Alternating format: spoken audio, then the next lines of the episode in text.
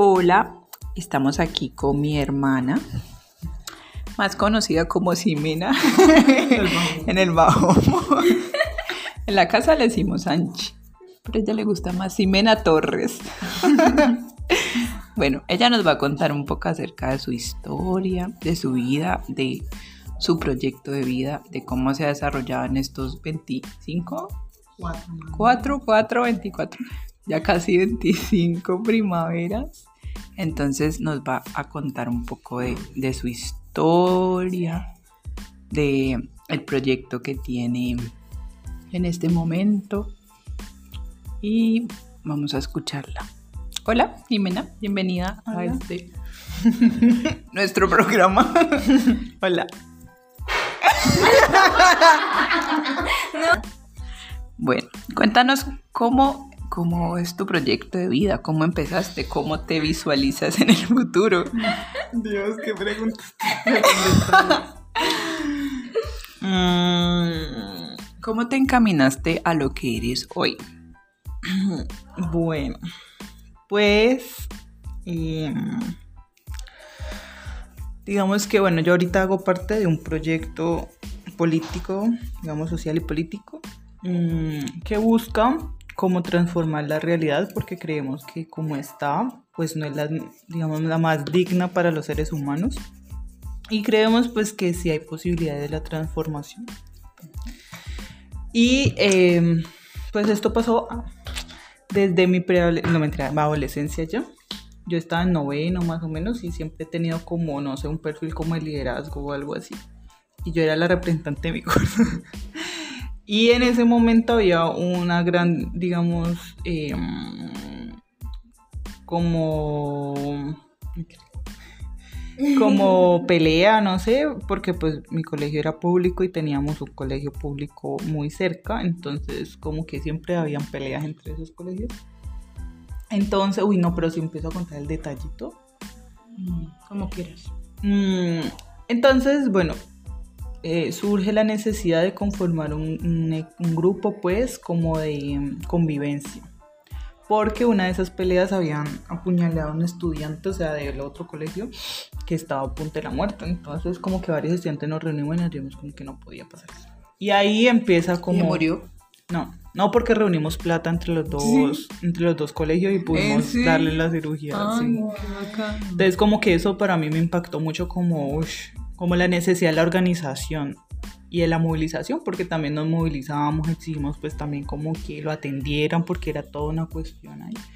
Y sobre todo, pues como a unir los dos colegios. Entonces empezamos un proyecto y, ah, bueno, y hablábamos todo eso de, del arte, lo importante del papel del arte en la juventud, de sí, en la Entonces iniciamos un proyecto con la alcaldía en ese momento que era dar clases de arte en la tarde para los muchachos de la mañana, o sea, pero en Santa Libra y en el Camacho. Y digamos, pero yo de Santa Libra tenía que ir al Camacho a recibir clases. Y así. Y pudimos gestionar los almuerzos, bueno. Entonces a mí eso me pareció como muy importante, o sea, como que realmente uno puede cambiar las cosas, o sea, realmente uno puede hacer algo, pues. Y esa, o sea, esa última pelea que se tuvo fue la, la última pelea que se tuvo, digamos, entre los dos colegios hasta ahora.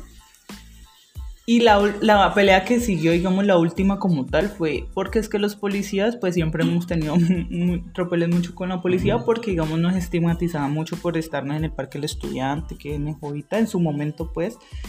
Entonces, siempre nos, incluso un día que por echarnos de ahí, pues yo no estaba en ese momento, pero cuentan que pues le pegaban a todo el mundo, incluso a una muchacha que estaba en embarazo, no sé qué. Entonces unieron los dos colegios a atropellar con la policía. O sea, no los dos con los dos, no contra los dos, sino. Entonces, pues para mí eso fue como, uff, o sea, no la pelea, sino como todo el proceso, como impactante. Y ahí conocí a una organización, movimiento social que se llama Congreso de los Pueblos, que nace como es de los indígenas en el 2009 más o menos, ellos empiezan a caminar la palabra y a decir como, bueno, nosotros los indígenas no podemos solos, sino que nos tenemos que unir con los afros, con la gente de la ciudad, con todo.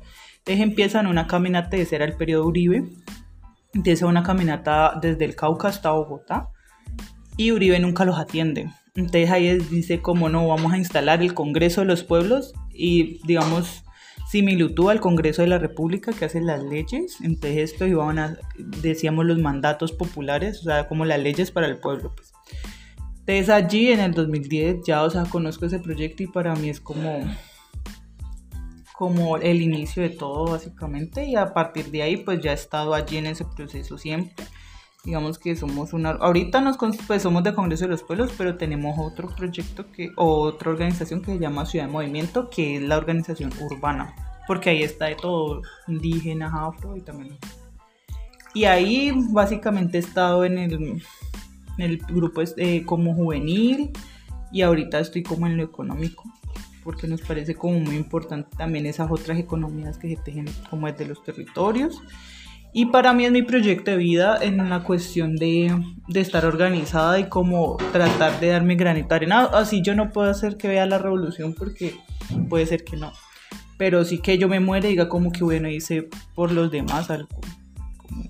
Y para mí eso representa algo material, es como estar en una organización que hacemos cosas en los barrios, que hacemos proyectos con jóvenes, cosas así. Entonces como que por ahora toda mi vida gira como, o si, digamos desde allá de Santa Librada, como que, uff, reguaro, biche. biche. Entonces como que ese siento que es mi proyecto de vida y me, me hace feliz, me hace sentir útil, pues. Y como por ejemplo el Congreso de los Pueblos que han logrado como hasta hoy, o sea, como cifras, como hemos ayudado tanto, o sea, como que han logrado. Pues el Congreso de los Pueblos, digamos que cuando se instaló estuvieron como 10.000 personas, o sea, es demasiado gigante y hemos podido pues consolidar sobre todo, pues el, el, el Congreso de los Pueblos como tal es más fuerte en lo rural. Entonces, por ahora, pues ha tenido muchas organizaciones que han podido ganar predios. Por ejemplo, nosotros hemos podido, pues eso de como de recuperar tierras, porque si creemos, pues una de las dificultades más grandes de Colombia es la, pues quién tiene la tierra, ¿cierto? La tierra. Entonces hemos podido organizarnos eh, como con la liberación de la madre tierra, pues que se llama, y lograr varios, digamos, cabildos, espacios con la gente, en lo, pues porque yo he estado más con la experiencia de acá, como en lo urbano. Y acá pues pudimos en el 2013 ganar un proyecto muy grande que fue a través de un paro. No sé si ustedes acuerdan que en el 2013 hubo un paro muy fuerte en Colombia y pudimos ganar uno de los proyectos que ayuda a sostener la organización y es mm, pensarnos pues economía solidaria y pues pusimos una tienda y a partir de esa tienda pudimos, pues pudimos tener una casa, digamos, estar en eso. Y ahorita tenemos una pelea bastante fuerte que es la legalización de uno de los asentamientos, pues que nosotros les llamamos así, que son invasiones. Eh, de brisas de comuneros que hemos estado desde el 2010, o sea, ellos fueron hasta la instalación y todo. Y es un asentamiento en el oriente de Cali que eh, pues que ellos mismos han puesto su energía, el agua y todo. Y ahorita, pues desde el año pasado empezamos como esa pelea legal y también de, a partir de la movilización de que, porque con el, con el plan em, como de, renovación urbana, que se hace como cada, no sé, cada cuánto, cada cuatro años, creo que cuando se cambia el gobierno, no sé. Eh, se pretende crear un cordón, un cordón verde, algo así, le dicen, como que pase por toda parte del oriente y la idea es que pase por allí, ellos lo van a desalojar. Entonces digamos que la pelea es o, lo, o reubicación o que eso se, se, reconozca como un barrio para que digamos que eso últimamente pues a partir también de la movilización se pudo ganar que en varias universidades de Colombia estuviera la matrícula cero como por esta cuestión de la pandemia, porque es que los muchachos tienen para comer o para estudiar. Entonces eso, y ahorita estamos exigiéndole al gobierno como una, la renta básica que es poder darle a cada familia un mínimo para poderse... Eso, ya, pues, digamos, tenía mucho más fuerza en la cuarentena cuando empezó, que era darle por tres meses poder sostener como a toda y se hace la cuenta como a partir de la deuda externa de que sí se puede digamos darle un como un subsidio pues a todas las familias. Pero digamos que ha sido difícil porque porque como sabemos, pues estamos en un contexto de que cualquier líder sale y lo matan, ahorita como los jóvenes, entonces como que siempre es difícil tener esas ganancias así concretas, de decir, ay, ganamos esta casa, ganamos esto, pero digamos que sobre todo hemos ganado también convencimiento de la gente, como que se nos sumen más personas a, como a la causa y también posicionamiento, como que la gente conozca que sea movimiento, congresos de ustedes. ¿Y cuál es la visualización como en unos años como del congreso? Mm, como el... de Ciudad Movimiento. Pues, pues así en materia nosotros queremos pues comprarnos una casa, que sea el proceso.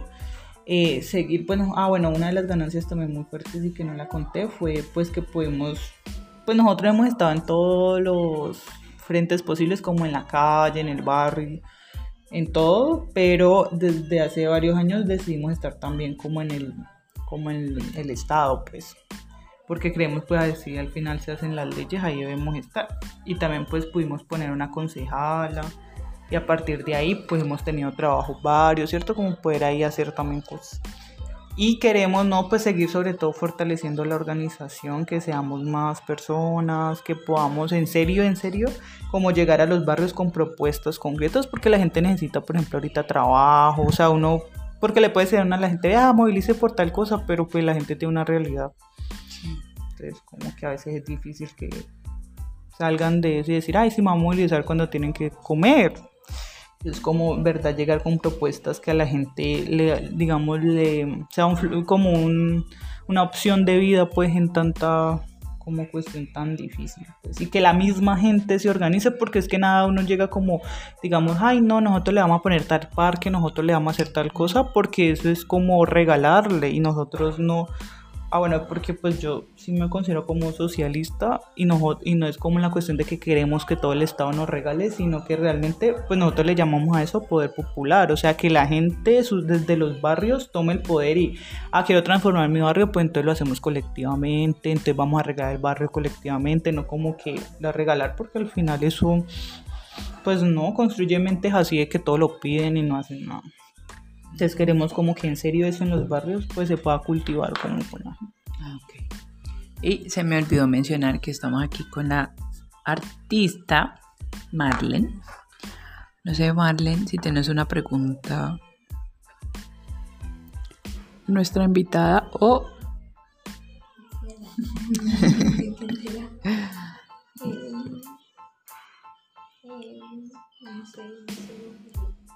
algo como acerca de la motivación, o sea, como que ha hecho que puedas permanecer por tanto tiempo en esa organización.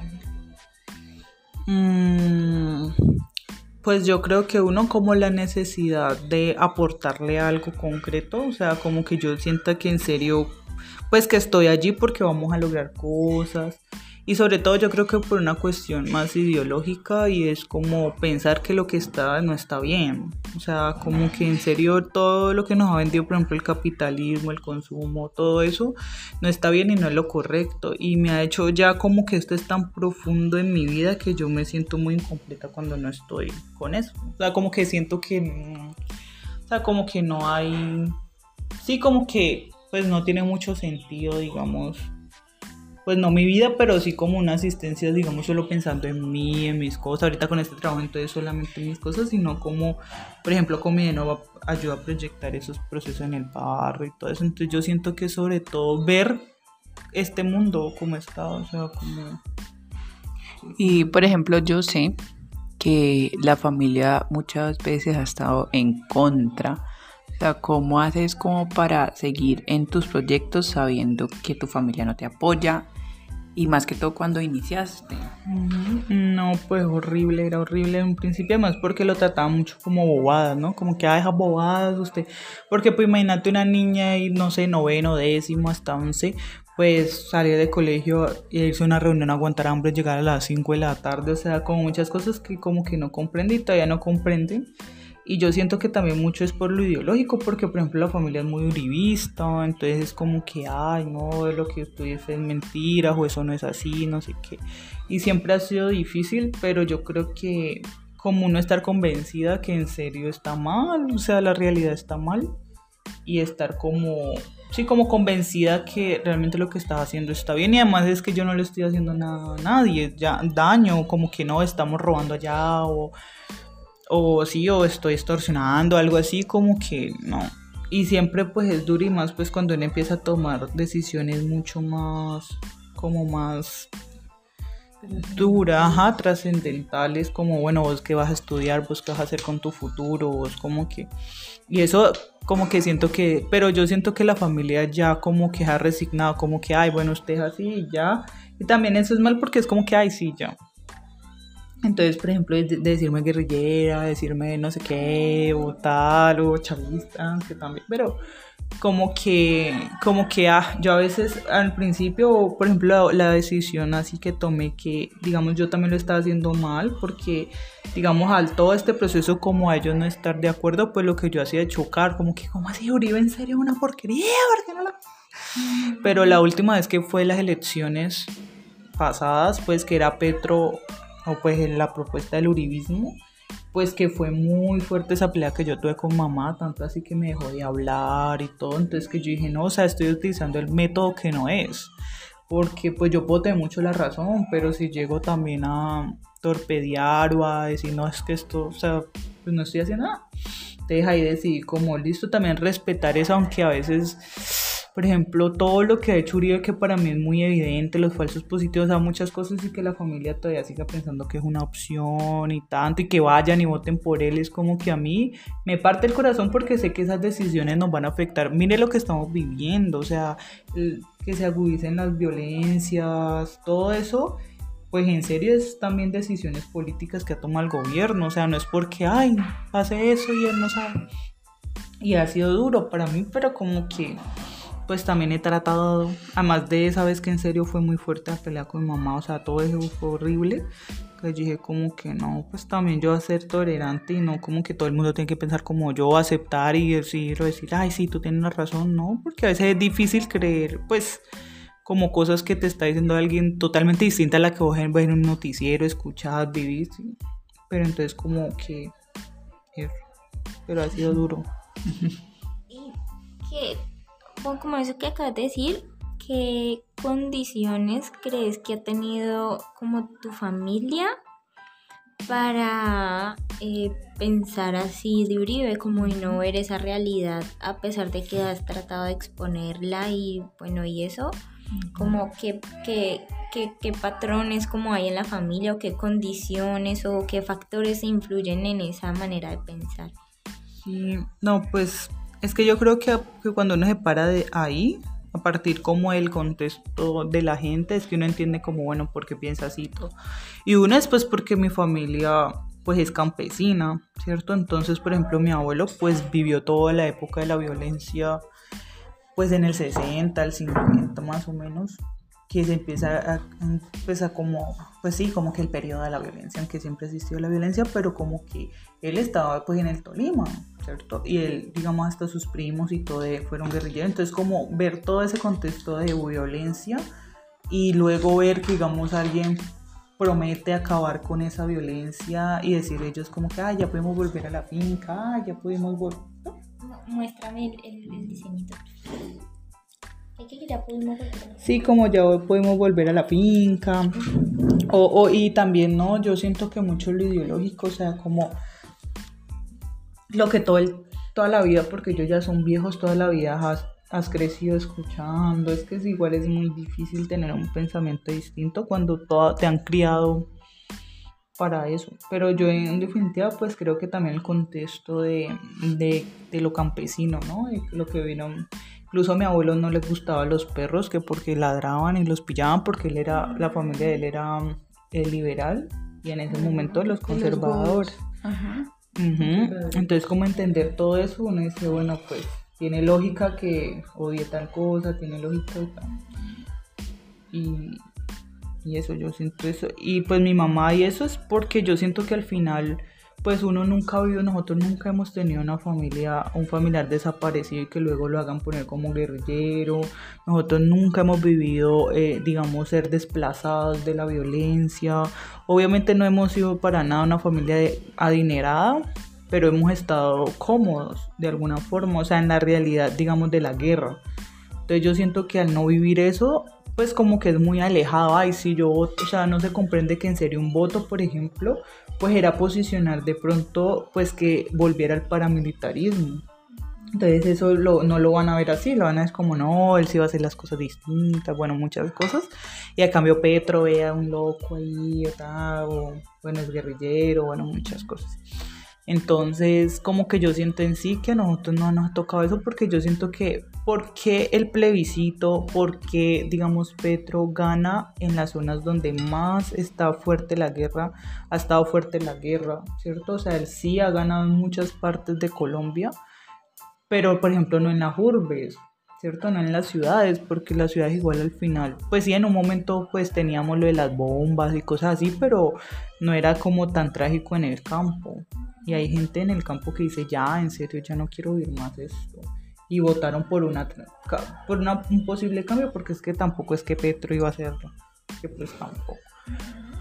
Pero yo siento que es por eso, porque al final también no hemos vivido nada de eso, entonces como que... Y no hemos vivido incluso en un barrio bajo, o sea, bueno, pues más o menos nuestra niñez, pero ya luego, pues no. Entonces también ver como esas cosas, siento que uno lo pone muy cómodo porque no le toca a uno, entonces como si no me toca a mí, pues mi voto no va a hacer que cambie mi realidad. Además porque se ve mucho eso, ¿no? Como que, ay, pues así uno vote por el que vote, las cosas van a seguir igual. Entonces, pues que, entonces como que también se pierde esa noción de que en serio hay que organizarse, en serio hay que movilizarse, o como que al menos tratar de votar por algo al menos distinto. O sea, si toda esta vida no nos ha funcionado aquí en Colombia nunca, nunca hemos tenido un gobierno progresista, ni siquiera, nunca. Siempre ha sido los gobiernos de derecha. O sea, ¿por qué no intentar algo distinto a ver qué pasa? Sino que hay un miedo, hay una cosa. Obviamente la juventud empezó a hacer el cambio, yo siento porque pues como fue la que más se motivó, digamos, con Petro y ahorita hay otras opciones, porque por ejemplo yo iba a votar por Petro porque en serio no había otras opciones alternativas, porque no es que ya tampoco crea que Petro, tengo muchas discusiones con él, pero ahorita en estas elecciones del 2023, 24, ¿cuándo son las elecciones? Sí, hay, hay opciones muy interesantes, entonces como... O sea, como en serio yo espero, yo en serio anhelo que la gente diga, en serio, o sea, vamos a seguir así, mire, matan a la gente que piense distinto y todo, y que votemos por una opción pues distinta a ver qué pasa.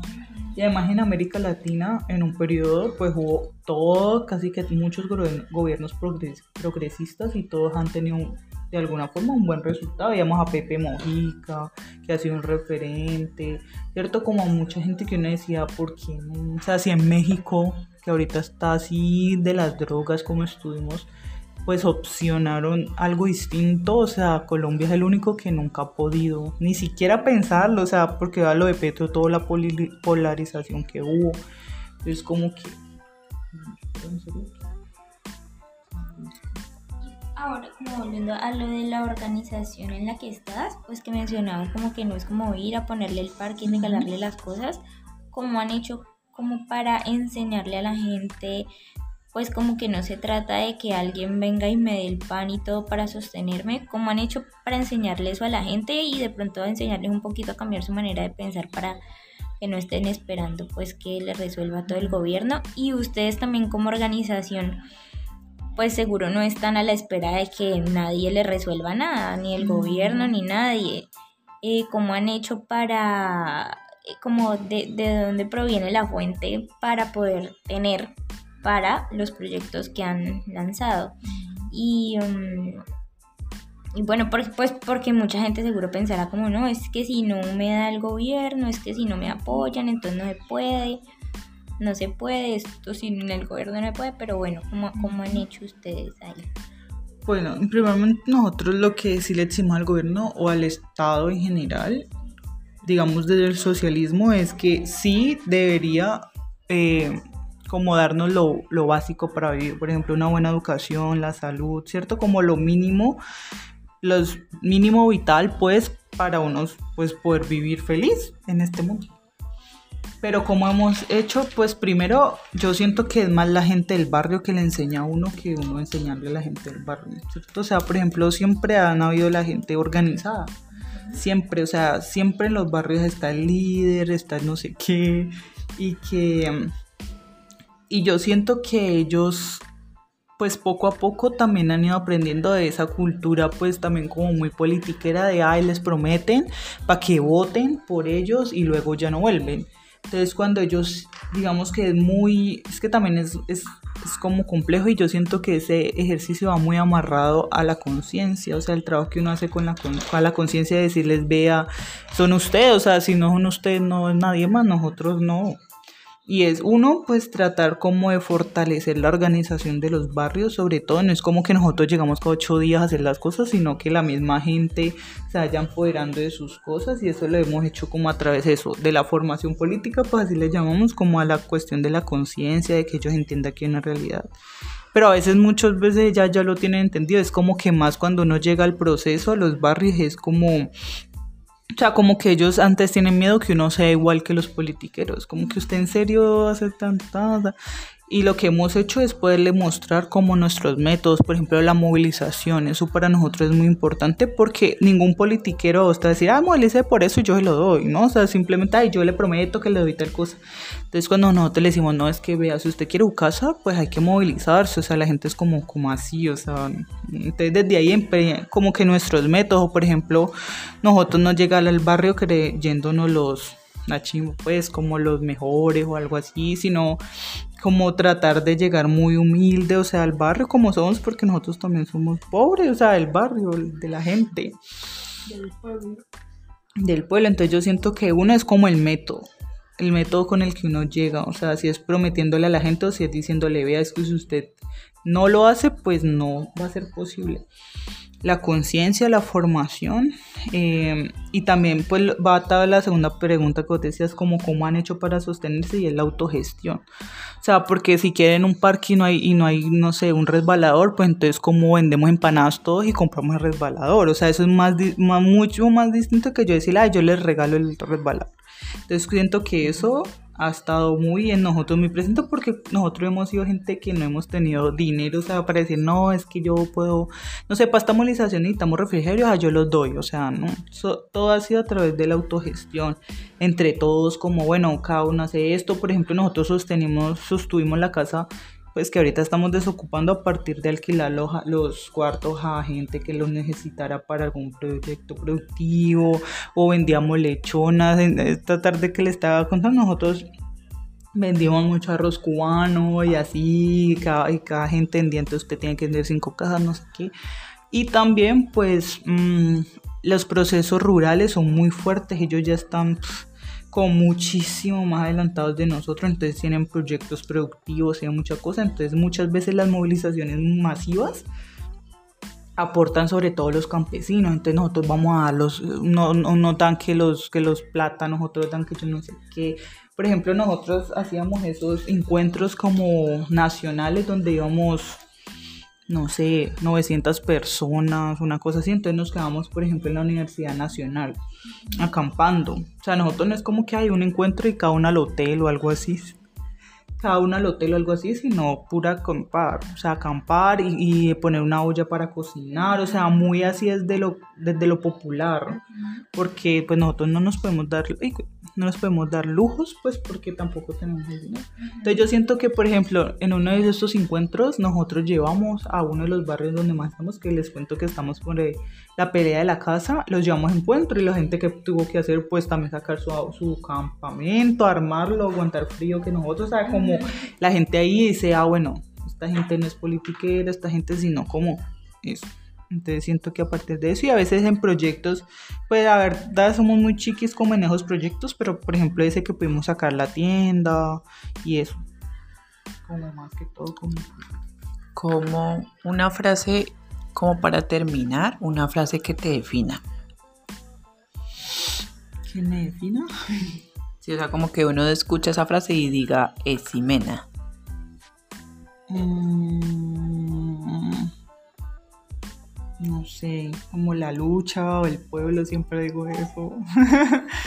no sé, yo creo que sí, como esa concepción del pueblo. Yo siento que cuando se refieren como al pueblo, yo siempre hablo como de ese concepto. De la lucha. Sí. Bueno, muchas gracias por tu entrevista. Creo que hemos podido conocer una parte muy importante de tu vida. Gracias a ustedes por la invitación. Por la encerrona.